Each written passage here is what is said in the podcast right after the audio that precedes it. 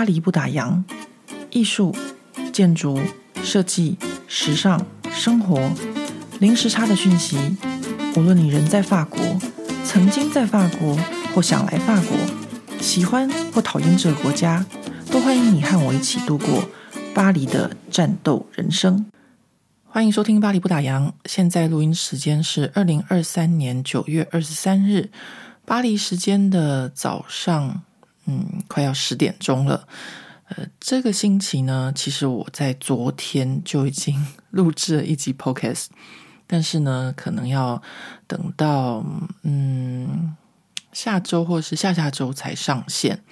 那昨天会提前录制的原因呢，是因为有一位台湾的 chef，呃，主厨简大轩，他刚好路过巴黎。那他是回台湾工作，然后啊，年轻真的很好，他可以从里昂到巴黎再飞台湾，然后工作三天再飞回来，就是法国。我现在对于这种飞这么远却只有停留三天的这种就是行程，是身体上是已经做不到了，也不是说完全做不到，但是呃，年轻的时候常常这样子飞，然后呢。呃，我有一段时间就是太频繁的这样子飞之后，然后就身体就出现一些状况。然后那时候我的法国的妇产科医生就跟我说，呃，其实女性是不能这样子一直这样子飞的，呃，因为会影响我们的荷尔蒙什么什么的，就是很多复杂的因素。呃，这样子后来我就呃，就是比较减少一些。亚洲或者美洲的工作，因为这个时差的关系，呃，我其实以前都不晓得说这个这样子飞会影响到女性的这些荷尔蒙的问题啊，也是真正的在三十出头岁的时候，就是亲身经验了之后才知道说，哦，原来我们的这个身体是这么的敏感，然后这么的这么的，不是说脆弱，而是说。我们就像这个大自然一样，其实是有一个呃正常的运作的方式的。啊、呃，所以呢，我就看到这个大轩他可以这样子回去工作三天，然后他回来的时候，因为呃他到巴黎的时间是很早的，然后他就到我们办公室，我就觉得哇，真的是他的气色非常的好，然后呢，呃呃，当然大轩是一个很帅气的一个。一个主厨哦，然后自己拿着两个大行李，然后就是身材身体练得非常的好，然后气色也很好，然后我就觉得，嗯，真的是一个，那怎么说呢？嗯，有为年轻人吗？嗯，可能不是只有这样吧，因为啊，我跟他做这期 podcast 的原因，是因为他刚在台湾做一个线上的课程。然后，呃，这个线上课程的这个平台就请我帮他们，就是呃推荐的这个课程。那其实我以前并不是这么的认识，就是厨艺界这件事情，不是叫厨艺界，厨艺界讲的好像是那个演艺圈或什么。嗯、就是说我是很爱吃，没有错，但是我不会去，就是太深入的。呃，去呃研究这件事情，因为我一直跟大家讲过，就是我来法国念书的时候，呃，运气很好，就是我一来就遇到一个呃法国的老朋友啊，老朋友是那时候他真的是六十多岁，他就发现我是一个很有好奇心的人，对什么东西都好奇，他那时候就跟我讲说，诶，你要小心，你不要就是。呃，走偏差了，然后不小心就呃放弃了你自己的专业。他就跟我说：“他说法国是一个有很多文化、很多历史的国家。”所以他那时候就提醒我。那我那时候呢，也真的有听进去。我觉得这是我一路上遇到很多贵人的原因。我都会觉得他们跟我讲的事情，真的都是为我好。然后，呃，我虽然性格很叛逆，但是呢，呃，我觉得他们讲的这些事情。我真的会就是会想，然后会吸收，然后那时候我就想说，对，因为我刚来法国，法文又不好，如果我又那么爱吃，又那那么爱喝，就不小心走偏了，那我可能就不会在我的专业领域上面，就是呃继续的呃发展。当然，因为你的时间有限嘛，然后语言能力也有限，所以后来我听到他这一席话之后，我就马上收心。而且收心收了很久，就是一直到呃，大概也不过就是今年吧，我才开始做这个 YouTube 影片。那当然中间我一路还是非常的爱吃爱喝，但是呢，我都非常小心的提醒自己，就是不要太过于深入，不要太过于摄入这些事情。好，所以呢，呃，我大概就是因为做了这个 YouTube 的影片之后呢。呃，这个 YouTube 它就会就是随机推送一些相关的这些影片给我，然后我才在其他人的影片上面看到这个简大轩的专访，当然有看到其他的呃这个呃相关的这个法国厨艺的影片。那我在看那个简大轩专访的时候，那时候就觉得他真的是一个很怎么说呢？他很有自己的想法，然后后来才知道他原来念的是社会学系，然后转去。就是学厨艺这件事情啊，反正呢，跟大轩的这个访谈，呃，大家之后就会听到了。但是呢，我这边要先跟大家预告，就是收音非常的差。呃，虽然我是一个技术宅，可是呢，昨天看到大轩真的太开心了，然后就没有很认真的在测试声音这件事情。好吧，这就是嗯。这边要先跟大家说一声抱歉的地方，因为真的是，呃，这样还说我是一个技术宅，真的也实在是，呃，太不称职的技术宅了。我平常都已经觉得自己的这个收音设备很差了，然后呢，呃，看到有朋友来又那么开心，竟然连测试都随便乱测试，然后就开始录了，这样子，我就不管了，我们就开始聊吧。呃，所以呢，可能要大家稍微忍受一下，不过也也还好，就是，呃，因为主要的声音的收音的部分哦，就是在大学那边，所以呢，他讲话的时候，大家应该会蛮清楚的。那我说的废话也不多，所以呢，声音比较小，那也还 OK。就是反正我也不是主角嘛。但是呢，有一件事情 就是。可能要请大家帮我听听看，就是其实我每次在录制 Podcast 的时候，我都觉得我自己讲话已经很快了，就是我已经使出我最快的语速在跟大家讲话了。可是呢，就是后面我自己在听一次的时候，发现说，诶，奇怪，为什么我的语速还是这么慢？那我有跟大轩讲这件事情，我是说，希望我们两个对话的时候。呃，我的这个语速可能会稍微比较快一点，然后他就正面大笑，他说没关系，这是你的特色。所以有不少听众朋友们留言给我，就是跟我说听我声音感到很舒压。但是其实我自己并没有觉得我是这么舒压的人呐，就是我真的已经就是加快我的速度。我现在跟大家讲话的时候，有时候我都觉得我自己讲话这么快，不知道各位有没有办法，就是可以 follow 上这样子。但其实好像都是我自己的错觉，呃，所以这样子说来的话，就是我自己事实上本人在现实生活中就是一个动作很慢的人，那就是对于一个树懒来说，他觉得他自己加速了，但其实并没有，就是在大家听起来或者他看起来，我还是用慢速度的在前进和在讲话，好吧？所以呢，我不知道这个跟大轩就是呃录制的 Podcast。听起来会不会就讲话速度比较快一点？呃，我自己是非常非常的开心，昨天可以跟大轩碰面。其实不是我们第一次碰面，我上次就是暑假从南法回来的时候，经过里昂，然后也有跟他碰面，然后一起喝酒聊天，然后非常非常的开心。昨天碰到他也是非常非常的开心。我觉得这种开心哦，就是好像你遇到了一个跟你一样。对某些事情有所坚持的人，然后我们坚持的东西在不同的领域、不同的方向，比如说他是厨艺，然后我可能就是我的设计和就是创作的部分。那这种坚持就是让我们在这个国家可以生活的原因。那这样子的嗯坚持，不是每个人都可以理解。有人会觉得我们很龟毛，有人会觉得我们很难搞，有的人会觉得我们想太多。比如说，哦，你就做个设计而已，你干嘛去看那么多历史啊、文化啊，搞那么多有的没的？像我这个巴黎不当的 Podcast 或是我的影片，呃，其实所有东西都是有关联的。你必须要更了解这个国家的文化和历史和呃很多相关的嗯，怎么说呢？相关的一切吧，就是你才有可能就是在你的这个领域里面，呃，走得更远。那我觉得大轩他也是有这个部分，就是他不是只是一个厨师，他还常常在思考，而且而且他，呃，虽然昨天讲了一些中文，但是我今天还是会就是舌头会打结。好，反正就大轩是一个让我觉得嗯很不一样的一个一个主厨。我今天这一集到现在又讲了十分钟剧透这个 跟大轩的这个 podcast，那我就啊、不要再多废话了，我再回到我们这个骑脚踏车南下的这个暑假的这个挑战。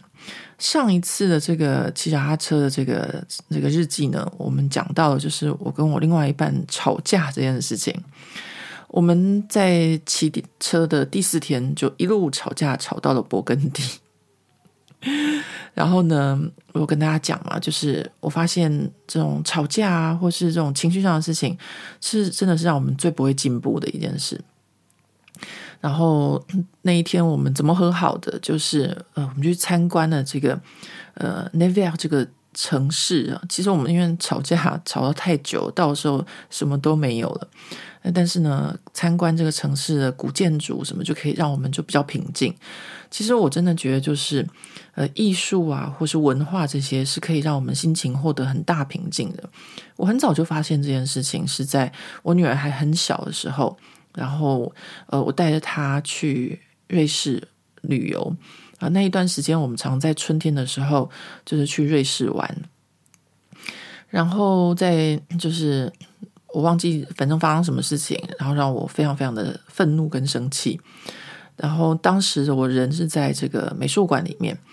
然后看了一段时间的这个作品，艺术作品之后，我的心情就非常的就是平静，就是觉得。好像其他的这些事情啊，呃，都没有那么重要。那为什么会这样子？因为当我们在看艺术作品的时候，在法文里面就是会有一个 recul，所谓的 recul 呢，就是跟艺术作品之间产生呃，要有一段的距离，你才有办法完整的看到这个作品。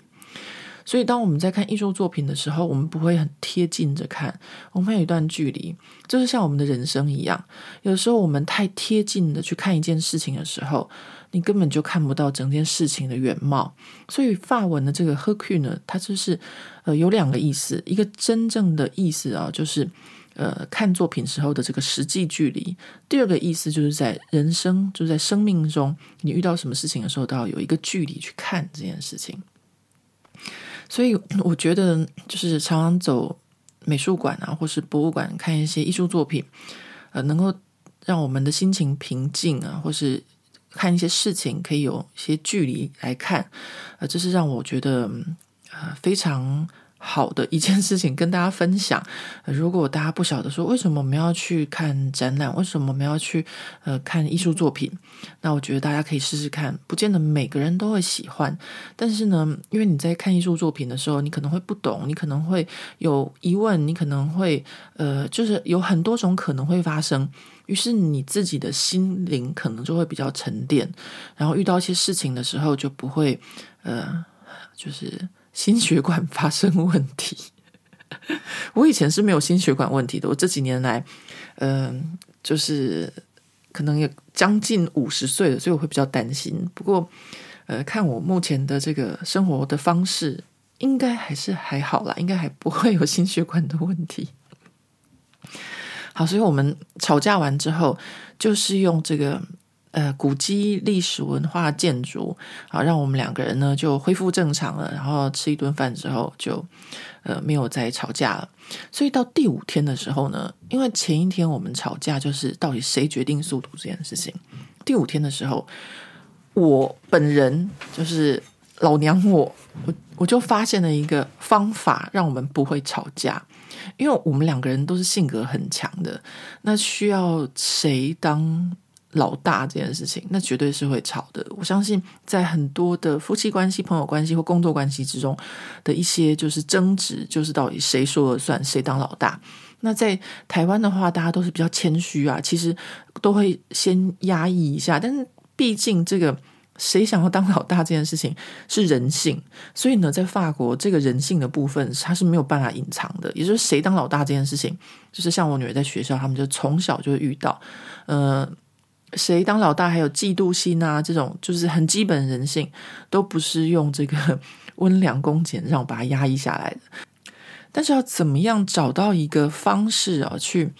呃协调彼此？我觉得这个才是比较重要的，所以到第五天的时候呢，呃，我就发现了一个办法，就是呢，呃，因为其实我另外一半骑车的速度比我快很多，那我就跟他说，那不然这样子吧，你就骑在我前面，然后呢，我骑在后面，我想办法跟上你的速度，这样子。那他那一天呢，呃，其实他真的就是。呃，骑车的速度真的是很平均哦，就是不像我有时候会忽快忽慢，哎，就精神比较好就骑很快，然后呢比较累的时候就是慢在后面慢慢踩这样。他的平均时速大概就是这一天啊，就是二十一呃公里，因为我在后面是我有这个 导航的软体，所以我们这个骑车方式很奇怪，就是前面那个人他没有导航，是后面那个人导航。那这样子的方式就是很简单，就两个人都当老大嘛，一个骑在前面，但是其实后面那个讲向左向右，这个是我们找出来的方式。所以呢，这一天我们就没有再吵架了。这一天呢，呃，我们很认真的，就是一看啊，就是说每反正每天呢都要骑差不多八十公里，然后呢，我们出发前就看到说哦。我们可能要骑一段就是运河的部分，那运河通常都会是在平地，那我们就决定说好，那我们就为了避免屁股太痛，所以呢，我们要在就是呃下午一点以前，就是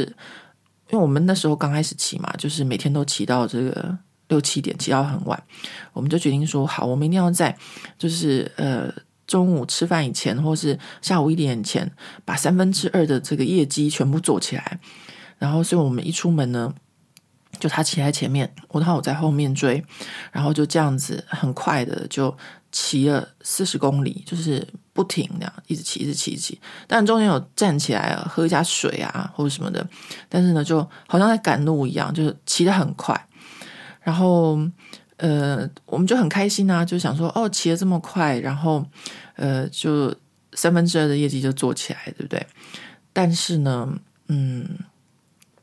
这个勃艮第呢，他们就是有一种像大家想象一下好了，就像是那种大家对，比如说托斯卡尼那种，呃。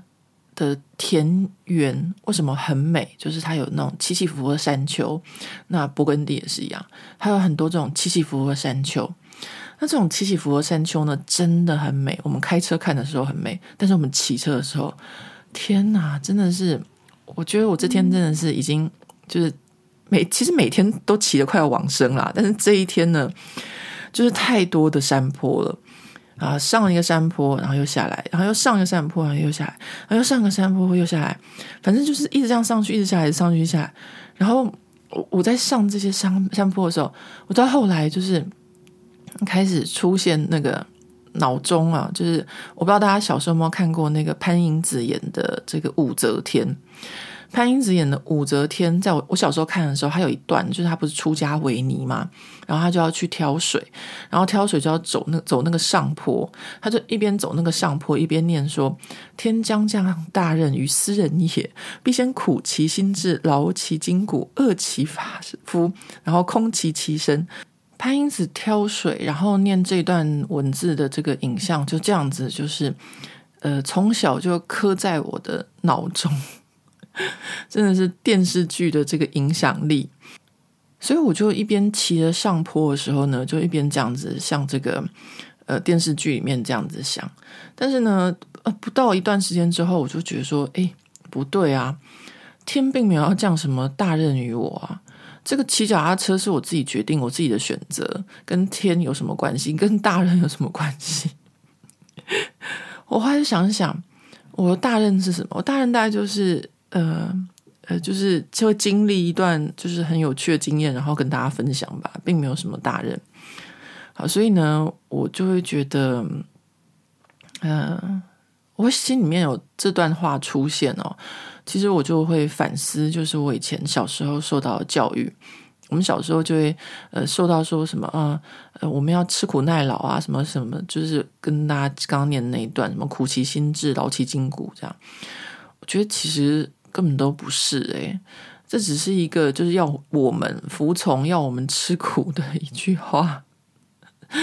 这个世界上没有什么大人，这个每个人都有自己的命运，每个人都有自己的选择。然后我们做什么事情都是出自于我们的选择，并不是上天要给我们呃什么任务，没有，没有。好，我这是我自己就是呃在这一天里面啊，就是想到了一点，就是在骑车的时候，因为我不停的出现这句话，然后我不停的告诉我说没有这个任务，然后这是这一天最值得。最值得记录的事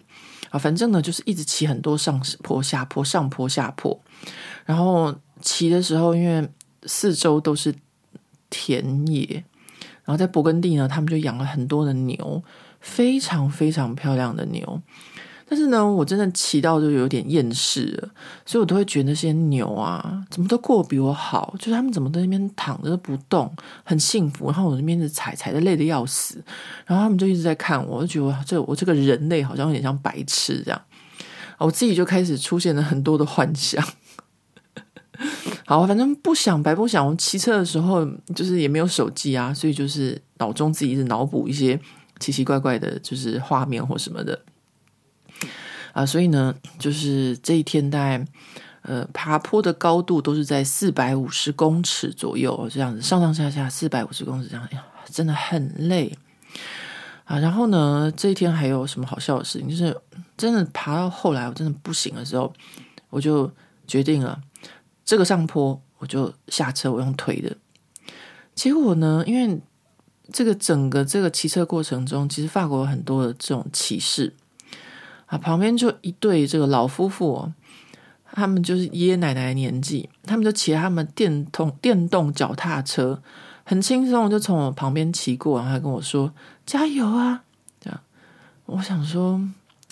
我我又不是电动脚踏车 啊，我就是加油也没有办法，真的实在太累了。那当然，我自己就一直在想说，我。要不要买一台电动脚踏车这件事情？因为很多人都会说，我买一台电动脚踏车就好啦，很轻松啊什么的。啊，整个骑车的路上，我们也看到很多人是骑这个电动脚踏车，尤其是上了年纪的一些呃骑士啊旅客。的确，电动脚踏车是很轻松，呃，或者说可以很方便。但是呢，我真的觉得，我现在还可以骑的时候，我就要靠自己的肌肉。呃，到时候呃不行的时候呢，我再来就是用电动脚踏车。可是呢，在我后来越往南发骑，我就会发现，呃，南发的很多的就是老人家，他们是没有骑电动脚踏车的，他们是真的就是骑那种呃公路车啊，老人家要骑公路车，每个都很厉害，然后都飙得超快。所以这个就是说你。一直有在长时间的在练习你的身体，你的身体的状况，就算你到这个年纪都会很好。那这就是我觉得这一次哦，整个这个骑车呃南下一整路，每天都会看到很多让我觉得呃我的对未来的投射。呃，我希望我变成什么样的人？我会看到很多像这样子的骑士，身体很健康，年纪很大。啊，这个好，在第五天的时候还没有看到他们，那到后来才会看到他们。那第五天的时候呢，我们就到了这个一个温泉小镇，叫做坡旁朗西。坡旁就是坡旁王朝的这个坡旁。那我们不知道为什么它叫做坡旁啊？这个呃，是不是有这个坡旁家族的这个贵族在他们的领地呢，或什么的？啊，反正呢，当我到的时候，我整个已经累垮了，就是完全没有办法去。想任何的事情，或是研究这个小镇的任何历史，但是呢，我们今天真的就是还是有进步就对了。那因为它是一个温泉小镇，我前天就知道了，我还订了一个湖边美景的这个旅馆，然后想说，哎呀，那我们到的话是不是可以顺顺便啊，做个洗个温泉啊，做个 SPA？所以我在前天就是有在这个他们这个整个小镇的这个所有的温泉啊，或是 SPA 会馆上面都有在查，结果呢完全客满。这是一个很有名的这个就是温泉疗法的小镇哦，所以呢这边有很多的这个就是呃什么讲，就是治疗中心。那在法国呢，你就是可以跟你的家医啊，或是不一定家医，或你的任何一个主治医生或什么的，他们就可以开一个就是十八天的这个温泉疗程的这个处方签，然后拿这个处方签就可以到这些呃温泉会所或是呃治疗中心，要有这个健保给付的这个疗程。啊，所以呢，在没有任何的预约或是什么情况下，呃，这么临时的到这个小镇，基本上就是什么都没有的啊。反正呢，我之后想说，我要跟我的这个加一看看他可不可以给我一个就是 处方签，然后让我再回去这个坡旁朗西这个就是温泉小镇来一个好好的水疗 SPA 诸如此类的。But 我不要骑脚踏车来，我要开车或是坐火车，因为呢，这个上上下下实在是太累太累了。然后呢，这天的晚上呢，我就想说，既然到勃艮第，我一定要吃勃艮第的名菜啊，所以呢，我就去点了一些，比如说红酒水波蛋啊，然后看那么多的牛，哼，要来吃个大牛排。啊，反正就是补充一下这个蛋白质，但是呢，就是骑到这天，反正我就是发现我吃了这个前菜、主菜跟甜点，全部这么多量吃完之后，妈呀，我肚子竟然还是平的，就是没有像以前就是吃的觉得好撑，我肚子要凸出来的感觉没有，因为运动量实在是太大了，我竟然可以吃完一整块的牛排。呃，我好像有跟大家分享过，就是其实我在餐厅的时候。呃，我不太会点那种，呃，牛或是鸡，我都会吃鱼。呃，吃鱼的原因是因为我很喜欢吃海鲜，但是我自己又不擅长料理，所以呢，我去餐厅吃饭，我都会点海鲜。然后呢，我会不太会点就是鸡肉类的。然后我比较会点就是海鲜之外，在第二选择，如果它的牛是很不错的，然后是很比如说和牛啊，或是某些特殊品种的牛。那我就会试试看啊，平常比较少点牛肉，因为牛肉其实是比较难消化的。但是呢，骑车的这个时候，我需要蛋白质，我需要很多肉类，我竟然可以吃完一块牛排哦！而且这已经不是第一天晚餐，我把一块牛排吃掉了。所以呢，在这个骑车的过程中，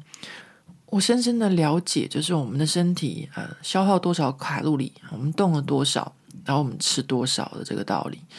啊，就是慢慢的、慢慢的就是每一天这样子在骑车的过程中学到的。好，那我们呃到了第六天，呃第五天我们就是没有吵架，而且呢，真的速度真的是有进步哦。那到第六天的时候呢，我又来了，啊，真的是，我就说这是我性格的一部分，就是我希望我每天都有进步。所以呢，昨天的时速平均是二十一公里。那今天呢，我就跟我另外一半说：“走吧，可以骑快一点，因为跟昨天一样，一开始又是一个运河。然后我就觉得，呃，我们可以就赶快，就是跟昨天一样，先把就三分之二的业绩在早上精神好的时候赶快做起来，然后下午吃完中饭之后再慢慢骑剩下的部分。然后呢，呃，这一天我们就是按照前一天的方式这样子骑车。”然后呢，速度呢也从二十一进步到二十二，那我就觉得嗯，真的是很不错，就是呃，可以这样子每天进步一点点。我是跟我自己比，不是跟其他人比。然后骑在运河边，我想说，法国的运河怎么可以这么的直，又这么的长？然后呢，还有就是在勃艮第的地方呢，我觉得他们怎么可以就是呃，就是他们的这个脚踏车的这个路线规划这么好？他们这个脚踏车路线哦，是平常开车的时候是看不到的。他们就是在运河边，或是在稻田间，而且呢，稻田间呢，就是你骑车会日晒雨淋嘛，但是它还是就是两边还有种树，所以你就是像骑在这个两排的树之间，然后一骑呢，就是骑它个就几十公里这样子就不停，然后路很直，你可以骑很快，然后呢，嗯，就是你风景又好这样子，然后我就觉得说，哇，怪不得这个。法国就是会有环法自由车赛，因为他们这个国家就是有很多的自行车道啊，让大家这样子骑车，真的是非常非常的舒服又惬意耶！我真的觉得是一个非常非常棒的经验，就是对我这个不太会骑车的人来说，有这样子的这个脚踏车的专用道啊，当然就是说 是好几十公里啊。就是你还是要练一练啊，不然的话，这个怎么骑都是觉得说啊，怎么会没有终点，没有尽头？好，反正呢，呃，就是一个很很很舒服的呃这样子的一个一个这个自行车的环境啊，所以呢，到了这个第六天的时候呢。因为我们前面已经骑了好几天了嘛，我想说今天我们的骑的距离稍微缩短一点呢，不要像每天都这样子，呃，七八十公里。我们今天就骑少一点，我们骑六十公里就好了。我们想说，那我们可以早一点到我们就是住宿的地方，旅馆或什么的，可以休息，然后接下来才会就是你运动也是一样，你不是每天都要运动，中间要有一个一天是要休息的啊，但是呢，这个永远就是计划赶不上。变化，我们到了这天呢，就是这个小镇哦，因为它没有旅馆，所以我们我们就是呃找了一个就是像那种民宿的呃的一个一个一个地方。那这个民宿的地方呢，呃，它就是在一个嗯、田间稻田，不是稻田，就是在那个麦田，就是在这个乡野之间。然后很漂亮的一个民宿，它是一个有点像是一个小城堡一样。然后呢，这个呃民宿的女主人呢和男主人他们人也很不错。呃，但是呢，民宿是没有提供餐点的晚餐啦，就是他们有提供早餐，但是没有晚餐。所以我们很早就到了。我们其实想说很早就到了，然后早点吃完就是晚餐，我们可以好好休息。结果呢？呃，他们没有提供晚餐，然后我们就问这个民宿的老板娘说：“诶，我们那我们哪里可以呃，就是找到，就是不管是餐厅啊，或是呃，就是超市或什么买点东西吃？”然后他就跟我们说。哦，你就这个，呃，你出了门之后呢，你就往右转，然后你就一直走，好，马上就可以看到有一间那个小超市，就是那边买就好了。不然的话呢，嗯、你就要回到刚刚你骑过那个小镇呢，这样子。哦，我们刚刚就是到这个呃民宿之前，因为民宿还有它 check in 的时间，呃，是下午四点。那我们今天这边就是骑得很好又很快，这样。进步了，就是时速一公里嘛，本来二一变成二十二，所以我们下午四点就到了，啊，不到四点，三点半就到了。然后因为还不能 check in，我们就先在附近小镇那边喝一杯这个啤酒。对，我三点半就开始喝啤酒，为了庆祝我早早就就是把我的业绩做完这样。那老那个民宿的那个主人就说，呃，不然的话就要回到刚刚那个地方。那我们两个人就真的是骑了一天的车子，这个时候就再也不想要再骑回我们的脚踏车，因为真的是很累，然后屁股还是会痛的。所以呢，我们就决定，好吧，那我们就走路去买这个买点东西吧。反正呢，随便吃一点东西，明天早上就是骑离开这个地方的时候，去面包店啊或什么的，再再补充营养就好。之后我们就走出了民宿，老板娘不是说，不是老板娘，就是民宿女主人不是说。那走一下就看到了。常常我们说的这个走一下就看到了这件事情啊，跟就是你如果是用走路，跟你骑脚踏车，或者你骑摩托车，或者你开车的这个距离感是不同的。他所谓的这个就是走一下就看到，是他开车一下就看到，也就是一公里，呃，一点五公里的这个距离。但是我们是走路。所以我们在骑到快要累挂的时候，我们走了差不多一点五公里，然后发现就是超市没开，于是我们只好就再走它个一点五公里去我们原本就是喝一杯的那个小镇，然后呢，买了一个很难吃的披萨，然后吃完再走三公里回到我们的这个民宿。所以，我们这一天呢，本来目标计划是要早早到民宿，早早休息。结果呢，的确早早到了。最后就是压死骆驼的最后一根芦苇，就是在这个 觅食的部分，就为了吃一个晚餐，活生生走了六公里，也是一个很不错、很有趣的经验啊。反正就是告诉我说，我每天都会有挑战，我每天都不会过那么轻松。好，这就是我的这个呃骑脚踏车的这个第六天。我想，这个骑脚踏车的第六天，讲到现在已经过了三十五分钟了。各位朋友，如果你在跑步机上的话，三十五分钟已经超过这个就是心肺有氧运动的这个三十分钟的标准了。恭喜你！如果你还可以再继续跑下去的话呢，就继续撑吧。呃，通常我自己个人到这个时候就会就是开始按那个减速，然后变成用走的。好，我承认我有点懒，我不是有点懒，是很懒。因为我不想要逼迫自己，哎，就是在那个健身房跑步机上。可是呢，在骑脚踏车的时候是没有办法不逼迫自己的。好，那嗯，第六天呢，我们决定要休息，还有一个原因，就是因为呃，到第七天开始呢，我们就必须要经过这个爬山的路段。法国这个地势哦，在这个中部，就是还没有到里昂的部分，或者里昂这一带啊，就是有所谓的中央高原。那就是所谓的这个阿尔卑斯山的开始。阿尔卑斯山它慢慢爬，慢慢爬，高度越来越高。那我们两个人呢，就想说，我们要怎么样越过这个中央高原的部分？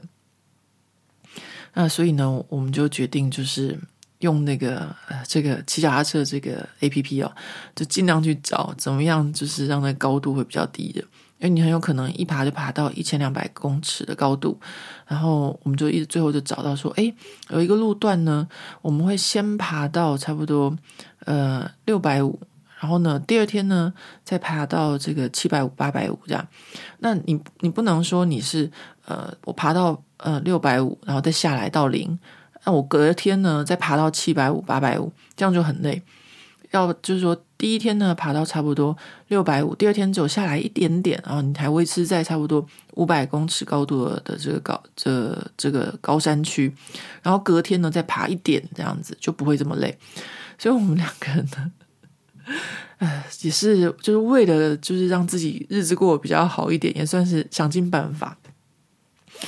那这一天呢，我们就在就是要想说，好，这个爬山，因为我们真的不知道会遇到什么样的情况，不知道那个山路是很陡呢，还是什么的，所以呢，我们就是呃研究路线，然后并且想说把这个段过山的这一段啊，呃，把它拆成两天，也就是说，我们不要像之前那样子一天骑八十公里，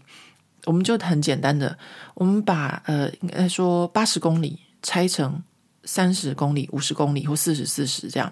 因为它有山路嘛，就会比较难骑。那关于这一段，就是要挑战，就是翻过这个呃法国的中央高原的部分呢。其实呢，就在我这一天，就前一天骑车的时候，呃，那就是骑了这个四百五十公尺的高度，这样子一不停的上上下下的时候呢，呃，差不多骑到下午呃五点还是四点多的时候。然后我那天就非常非常的累，然后就路过一个呃小村庄，然后那天刚好就是太阳又很大，那时候已经越来越接近法国的中部南部，然后八月中的时候，那个真的温度就很明显的不同，然后有热浪。然后那天骑到下午的时候，真的很累，然后又很热的时候，然后我另外一半呢经过小村庄就说：“哎，那我们去那个呃教堂休息一下吧。”通常呢，我们会说去教堂休息一下，就是因为教堂的建筑就是呃很古老，然后就是有很多是中五世纪啊，或是石造建筑，所以教堂里面会比较凉。然后那时候外面的温度很高，然后我就说好啊，真的实在是，我真的那时候简单的说，就是有一种再次快要累挂的往生感。啊，然后呢？就我好不容易就是呃骑到了这个小镇的一个那个教堂前面，然后我才刚下车，因为骑久那个就是我不知道该怎么形容哎，就是你在那个自行车上面，然后那个就是骑车或者一个姿势固定久了，它要下来的时候，你的身体就是还需要就是呃稍微缓一下，就是说你的身体就一直僵在那个姿势的时候，然后突然间变换姿势从。坐着骑车，就是变成要站着的时候，就是我还在缓一下我身体的时候呢，啊，因为我另一半就先到那个停到教堂嘛，所以呃那时候呢，他就过来跟我说，诶，那个有一个就是旅客中心的小姐问我们要不要就是参观这个呃修道院，呃，他也不是修道院，就是呃，对，就是修道院，应该中文就叫修道院。然后我那时候就说，哦，还很喘哦，然后又热又渴，我就说，等一下，让我先喘一下，因为真的就是真的太累，运上上下下这样子。然后结果后来那个小姐啊，她人真的是无敌好。呃，我常常就觉得说，呃，为什么我要亲自去看这个？一比一猪猪，或是我要亲自去跑坎城，或者是说我要亲自去跑，就是比如说葡萄酒庄啊或什么的，因为我都想要亲眼看到说在做他们那一个工作的人，就我们的东西是不是真的对这个工作有兴趣、有热爱的人做出来的？因为我觉得这样子才会，就是我们在不管是使用或者实用的时候，我们才会真正有得到那个幸福感。然后呢，像这一个就是游客中心的小姐，她就是真的很热爱她工作的人。因为我们也不过就是两个观光客而已，然后她很热情邀请我们参加这个就是导览团。然后当我就我那时候想想象得到我的脸色应该真的是很臭，然后跟她说等一下，让我先传一下。然后她就非常非常的呃，就是很我从来没有在法国看过那么热情的人吧。呃，也不是说。像我们台湾那么热情，而是说他是真的很热心的。然后，呃，而且他看到我真的是很累，他就跟我说：“他说，那你进来我们游客中心休息一下吧。而且我们游客中心有卖冰凉的饮料，这样其实也不是说要赚我钱，因为他们的饮料都是很便宜的价格，这样一两欧一瓶的那种，就是嗯，那叫什么 ice tea，呃，就是呃，就是那种我不知道怎么讲，就是那种。”呃，可乐啊，或是冰红冰茶之类的那种罐装，就像那个投影，不是投影机，就像是投币机、贩卖机那种那种一样。然后他就是让我们进去，而且他还说，就是我们的车子可以停放在他的那个旅客中心里面，他把门拉下来，这样子就不会有小偷，不会被偷走。然后我那时候就觉得，刚开始就会觉得，因为我真的很累，然后我就进去，然后。就是马上秒灌了一瓶，还蛮大瓶的那个 ice tea，我一直想不起来 ice tea 叫什么。就是台湾也有在卖那种，就是罐装的雀巢的那种冰冰饮啊。我其实很少喝这种，就是呃罐装的饮料，然后尤其是有甜的、有糖的这种。然后那一天真的是还是。太太热了，我觉得我那时候真的已经是在中暑的边缘，然后又很累，因为前面是骑上坡下坡，然后呃，这个小姐呢，她就就是让我喘气，然后喝完我那一罐饮料，真的是很难得一口这样灌掉。一口喝下去之后，我真的身体的温度真的有降下来很多。然后他就带我们参观，然后导览，就是那整个中古世纪的教堂啊，还有修道院。然后我就再一次就是心灵啊，这一次还有身体获得了救赎。这个救赎真的就是一种心灵上的一件事情，就像我刚刚跟大家讲的，比如说在呃很生气的时候，然后我到了博物馆、美术馆，看到艺术作品，它会让我就是平静，然后冷静下来。那这一次就是我也是呃，我很少就是说在这么长一段的时间，尤其是在旅行的过程中，没有做任何的文化活动。这是真的，就是我们每一次出去旅行啊，或是去度假，我们都会去做一些参观啊，比如说博物馆、美术馆啊，甚至教堂。但是我们这一次骑车骑过那么多的小村庄，那么多的教堂，但是我们都没有进去看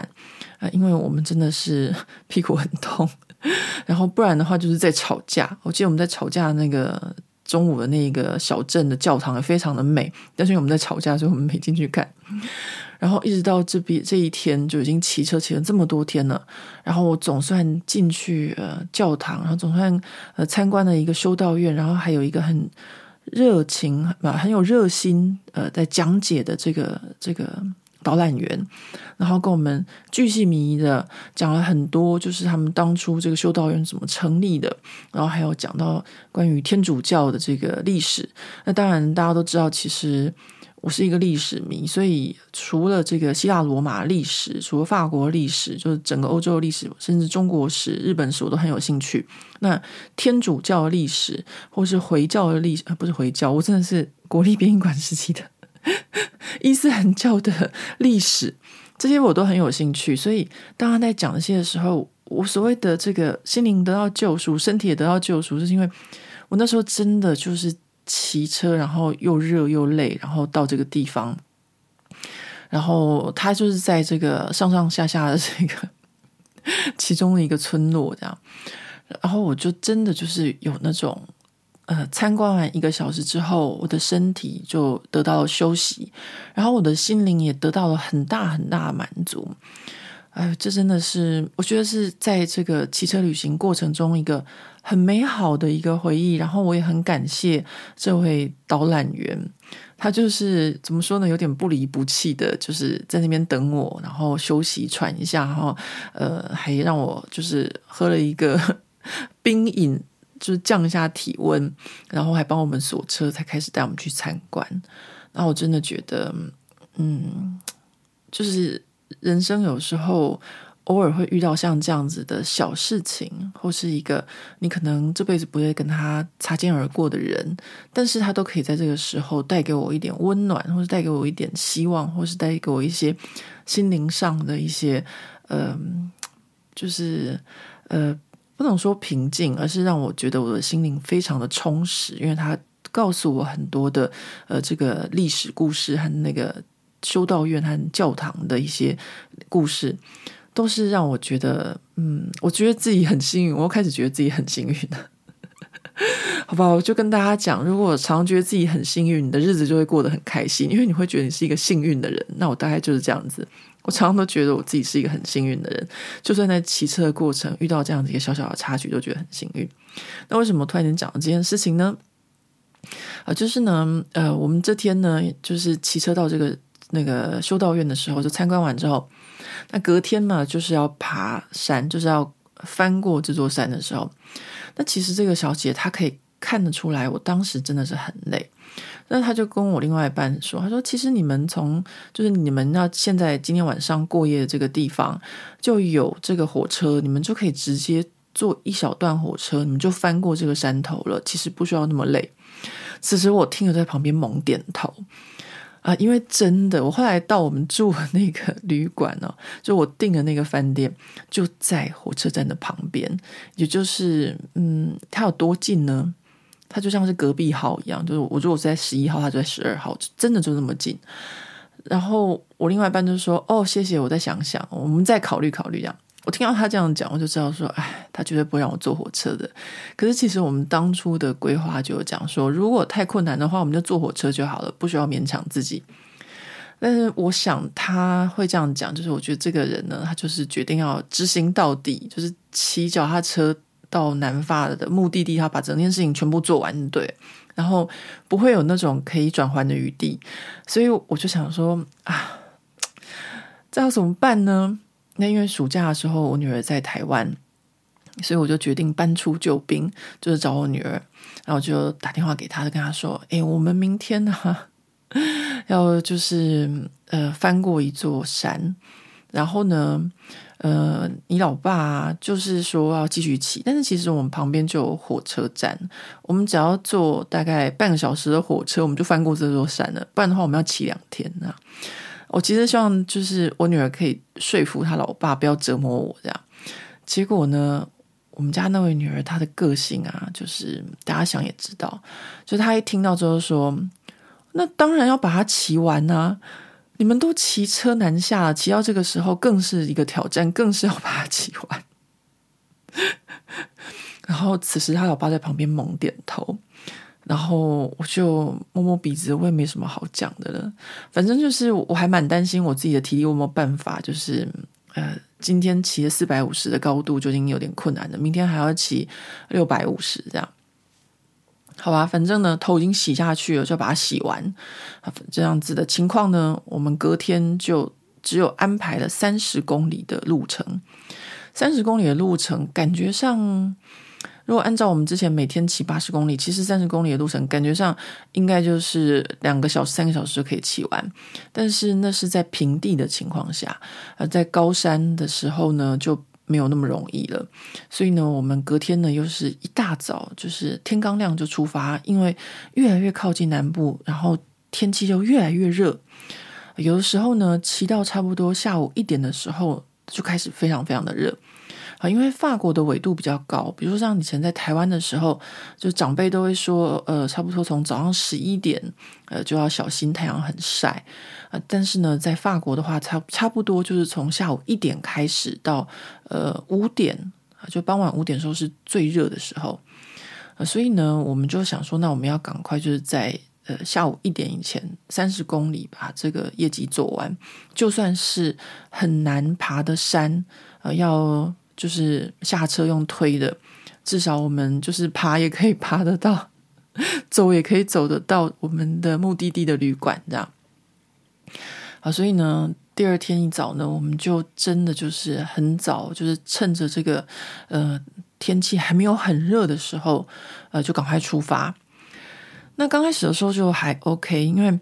从我的手机的这个 APP 可以看得出来说，我们大概骑多少公里之后会开始爬坡，然后到什么时候会开始是陡坡这样。所以刚开始前面的十公里呢，就是缓坡。通常缓坡就是一种温水煮青蛙，就是你可能就是一直骑，然后会觉得很累，就因为一直在上坡，可是它的坡度没有提升的那么高。然后大概骑了差不多十公里之后，我们就进入了这个。呃，所谓的山区，然后进入山区，刚开始的第一个爬坡就开始有点小抖了。然后我们两个人呢，就是还是很努力的，就想要往上踩。那当然就是这么陡的坡，然后往上踩的时候，可能有时候真的是还是很累。啊，就一个坡可能就要停下来两次，然后喘一下，然后让自己的大腿休息一下，然后再继续往上踩。然后大概这样子换了差不多，我们至少有尝试大概就是三四个陡坡吧啊。然后到第五个陡坡的时候，我一看到那个坡度，我就决定直接放弃，就是下来用推的。因为那个坡度真的实在是太陡了，呃，它的坡度已经就是陡到我就算是没有骑脚踏车，我徒步上去都会觉得很累，然后。更何况是骑脚踏车，我觉得那个情况就是，我如果在脚踏车上面的话，应该是会就怎么讲？台语叫做倒退路，这样倒退的往下滑，就是根本就踩不上去了啊！所以呢，我们后来就是啊，我啦，我先放弃，我是第一个放弃，因为我觉得我自己知道我自己有几两重，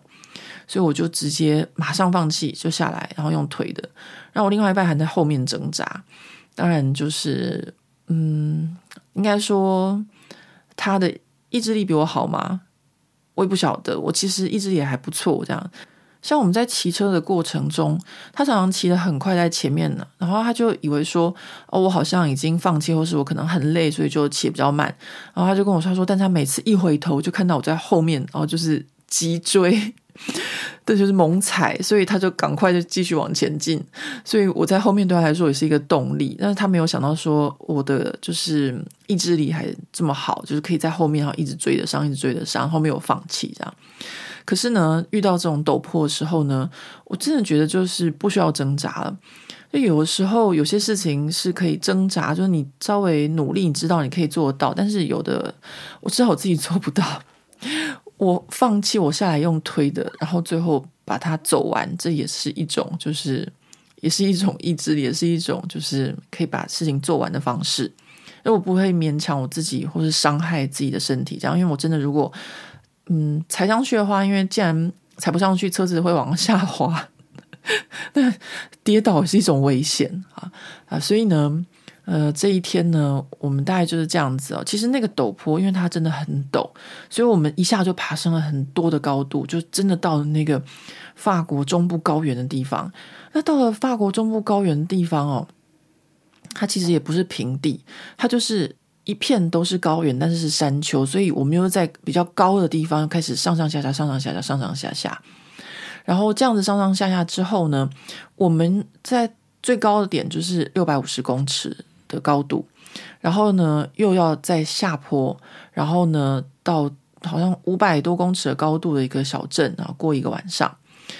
那这样子，就是因为它是一个就是山区，然后当我们到最高点的时候，再回看我们曾经走过来的路，我觉得那一刻的感觉，就是说它是一个成就感，然后也是一种就是哦，你目标达成，就是。好啦，就是我女儿说啦，反正既然要做，就把它做完的那种那种成就感，就在这个时候就感觉到。那这一天我又悟到另外一件事啊，我每天在骑车的时候都会悟到很多事情，或者人生的很多的一些，我也不晓得，反正就是，哎，你就是骑车，你就是一整天就没事情做。我跟我另外一半，一个骑在前面，一个骑在后面，我们不太会聊天，所以就是我们各自在心里面就会想很多事情啊。呃，就是呃，有什么想法啊，或是呃，有什么人生的体悟啊，或是有什么哲学啊？对，我有段时间还开始想说一些关关于哲学的一些思辨，然后还有的是像我另外一半还想说，哦，那个关于艺术创作的部分啊，他想要做一些什么样的创作？反正一整天就有很多的时间在想这些事情，所以当我站到这个最高点的时候。其实就在回头看的那一刻，我就想到一件事情，就是当我们走到这个高度，然后再回头看过去我们曾经走过的路，我们会知道这一路有多辛苦。啊、这讲的好像就是那种很心灵鸡汤的话，但是我真正的就是在骑车过程中体验到这件事情。那这道理就很简单，就在我们从下面往上看的时候，我们会以为好像很简单，但是其实当我们在最上面往下看的时候，我们才会知道说，其实这一切都没有那么的容易，这样子。啊，这这个呃体悟呢，我记得以前也曾经在网络上看过有人分享，不过当时呢，我是真的就是没有经历过，不会理解的。那经过这次骑车，我真的就是感受到这样子，然后在最高的点上面，再回头看曾经骑过的这一段的路，因为又有骑山路，又有骑河边，你一路都可以就是在高点上面都可以看得到，然后风景真的很漂亮，然后骑到最上面就是风吹草低见牛羊，就是还是都是草跟牛，因为到这么高的地方，就是六百五十公尺以上，其实。就已经没有什么麦田，也没有什么向日葵田了啊、都是草，然后都是牛啊、羊不是很多，但是主要还是牛。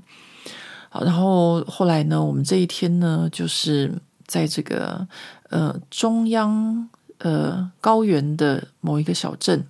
然后就度过了一夜。然后呢，第二天要再继续往上爬，呃，要到这个更高的高度，呃。我们就是下到差不多五百公尺的高度，然后隔天要再上到八百五的高度，我也忘记是八百五还是九百五，反正就是要再再攀一波高峰这样子。那隔天呢，要再攀一波高峰，嗯、真不好意思，我现在已经默默的快要讲了一个小时了，我觉得就把它分成上中下讲好了啊。我们今天就把它就是现在这边变成是呃。骑车日记的中，然后下次呢，我再跟大家讲下，然后跟大家说，我下一次就是挑战更高峰的，哎的情况，而且呢，我们一出门就发现大事不妙，这样子。而且不是一出门就发现大事不妙，而是上上下下了好一阵子之后才发现大事不妙。好吧，我下次再跟大家讲好了。呃，因为我今天录音的时间是巴黎时间的星期六，然后我下个星期就要回台湾孝亲了。我选择这个时段回台湾的原因，是因为可能台湾比较没有那么热，然后呢，呃，又可以遇到就是。好久不见的住在美国的二姐啊，可以看到他几天这样，时间也不多，大概只能够见到他呃四五天，他要回美国，然后顺便陪一下我母亲。那当然还有就是我女儿现在也长大了，她不需要我照顾，所以 所以妈妈可以开溜一下。而且我真的觉得，就是住在法国的生活其实是。没有那么惬意的，各位，就是他说哦，巴黎好浪漫呐，啊，呃，大家都在路边悠闲的喝着咖啡，才怪！坐在路边悠闲喝咖啡只是一个假象，随时都要小心有没有小偷啊，有没有窃盗，有没有扒手，尤其是手机也不可能放在桌子上，有些人就拿了就跑，或者你的包包抢了就跑这种，所以这个悠闲或是慵懒放松只是一个假象。那我非常期待，就是可以回台湾呃休息这三个多礼拜。我每次回台湾的时候，就是我只要人一到这个桃园机场，我就有一种完全放松的感觉。就是我总然到这个，就是这是一个很神奇的国家，不会有人偷我东西，没什么人抢我东西，然后东西放在那边，也没有人会去偷去抢，反正就是整个的安心。那这种感觉呢，就是像我们这种海外游子才可以就是亲身体验的哦。那我今天就要说另外一件事情，就是我其实一直没有很仔细去看这个 Apple Podcast 的留言，然后就是现在才发现说，哦，原来这个 Apple Podcast 的留言是按照不同的国家所在地啊，是不一样的。所以，比如说你如果是在美国听众、加拿大听众。或是德国，或是意大利，然后我知道还有比如说新加坡、香港、澳门啊的听众朋友们，你们如果在不同地方留言，那我可能就要去选那个国家，我才会看得到。那我就是有一天无聊，然后想说为什么会有这个国家选项呢？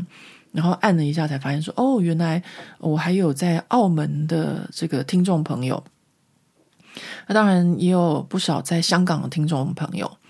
好吧，在香港的听众朋友，我每现在每次讲到香港，心里面就是，嗯，不知道怎么说，就是心里面会有一阵的难过，然后有一点就是很舍不得，很心疼吧。当然，我知道香港其实也是有所谓的世代差异，跟台湾是一样的。可能呃，新一代的比较年轻的，他们受到就中国教育之后，他们就不会像就是我们这个年纪的对香港有这样子的，就是。不一样的感受，因为香港曾经是一个自由的，呃，不能说国家，但是一个自由的城市。但是呢，现在的情况呢，就跟以前是很大的不同。所以我每次讲到香港的时候，心里面都会有一点难过啦。因为香港其实就是，嗯、呃，我小时候非常非常喜欢的一个地方。那跟所有台湾人一样，就是对香港有一种情怀，因为我们小时候就是。看港剧啊，然后听就是香港歌手的歌长大的。我还记得我小时候就是非常非常喜欢看梁朝伟演的《新扎师兄》，我父亲也很喜欢看，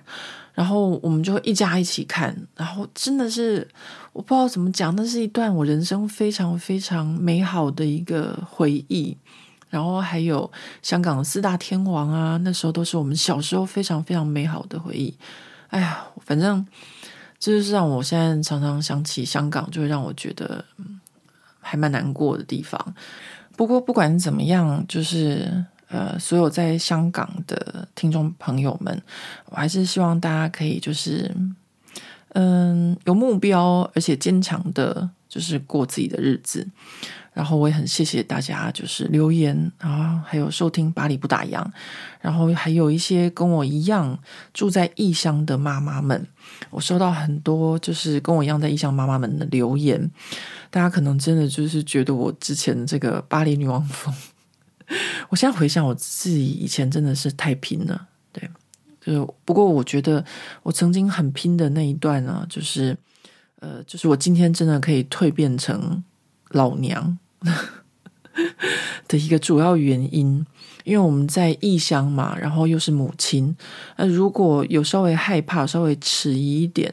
就会比较难成长，就是真的是很辛苦，因为你又有孩子，你又要保护你的孩子，那你又有可能会有一些语言的问题啊，或者你在异乡，你没有人脉。但是呢，呃，说真的，我觉得当初我这个巴黎女王风就是去当这个女儿班上的这个家长代表这件事情，它真的是改变了我自己的性格，然后呢，也让我学到很多很多的事情，更让我在这个法国社会可以扎根。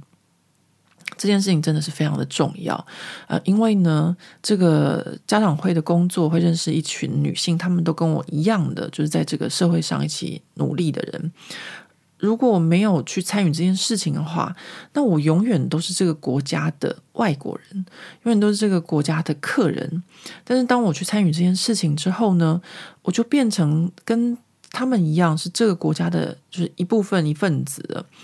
呃，所以呢，我觉得这是一个非常好的经历。然后，呃，如果你跟我一样在国外，然后工作或是生活或是带小孩，我都觉得呃，踊跃去参与当地的一些事情，就是不要太害羞，也不要太害怕。就像我当初就算法文不是很好，还被推出去就是主持一个这个职业论坛一样，我第一年就是这样子，根本不知道自己要做什么。好，所以呢，非常感谢，就是在世界各地，然后收听巴黎不打烊的听众朋友们。然后呢，就是希望大家在自己的所在地都可以过得很好啊。当然，不管你是在哪里啊，在台湾也是一样。我这次马上就要回台湾了，我就非常非常的期待，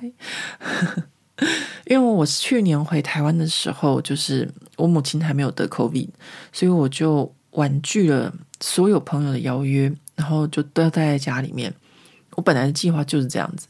结果呢更惨，就是我去年回去的时候，整整生病了三个礼拜，就是整个回台湾的时间都在生病，就是过敏。我一上飞机就开始过敏，所以一落地到台湾就开始不停的咳嗽，然后整整咳三个多礼拜，就是哪里都没有去，然后也没有见朋友，然后只有就是做这个。呃，巴黎不打烊的读者见面会，但是那时候我也是好像也是咳得蛮严重的，还是有稍微好一点点，我也忘了。那我现在就非常期待这一次回台湾，为什么呢？因为我母亲她最后还是中奖了，她也是得了 COVID 的。啊，当然我还是会稍微小心啊，因为呃，如果有什么传染病给她也是不太好。但是至少呢，就会比较自由一点，因为他已经得过，他就不那么紧张啦。啊，那我就会想说，嗯，我要安排去台南吃个牛肉汤，然后我要去哪里吃个什么，吃个什么。反正我最近瘦了八公斤，我有是本钱吃，哈哈哈哈哈。我最近瘦了八公斤这件事情，真的是我非常值得骄傲的事情。但是话说，我觉得值得骄傲。但每天早上起来都还替自己担心一下，我想说，我是不是生病了？怎么会突然间变那么瘦呢？我已经就是慢慢的再努力一点，就要就是瘦回到我以前还是就是小姐的这个这个体重跟状态了。哦，不不不，还要很努力很努力，因为我以前真的就是非常的瘦。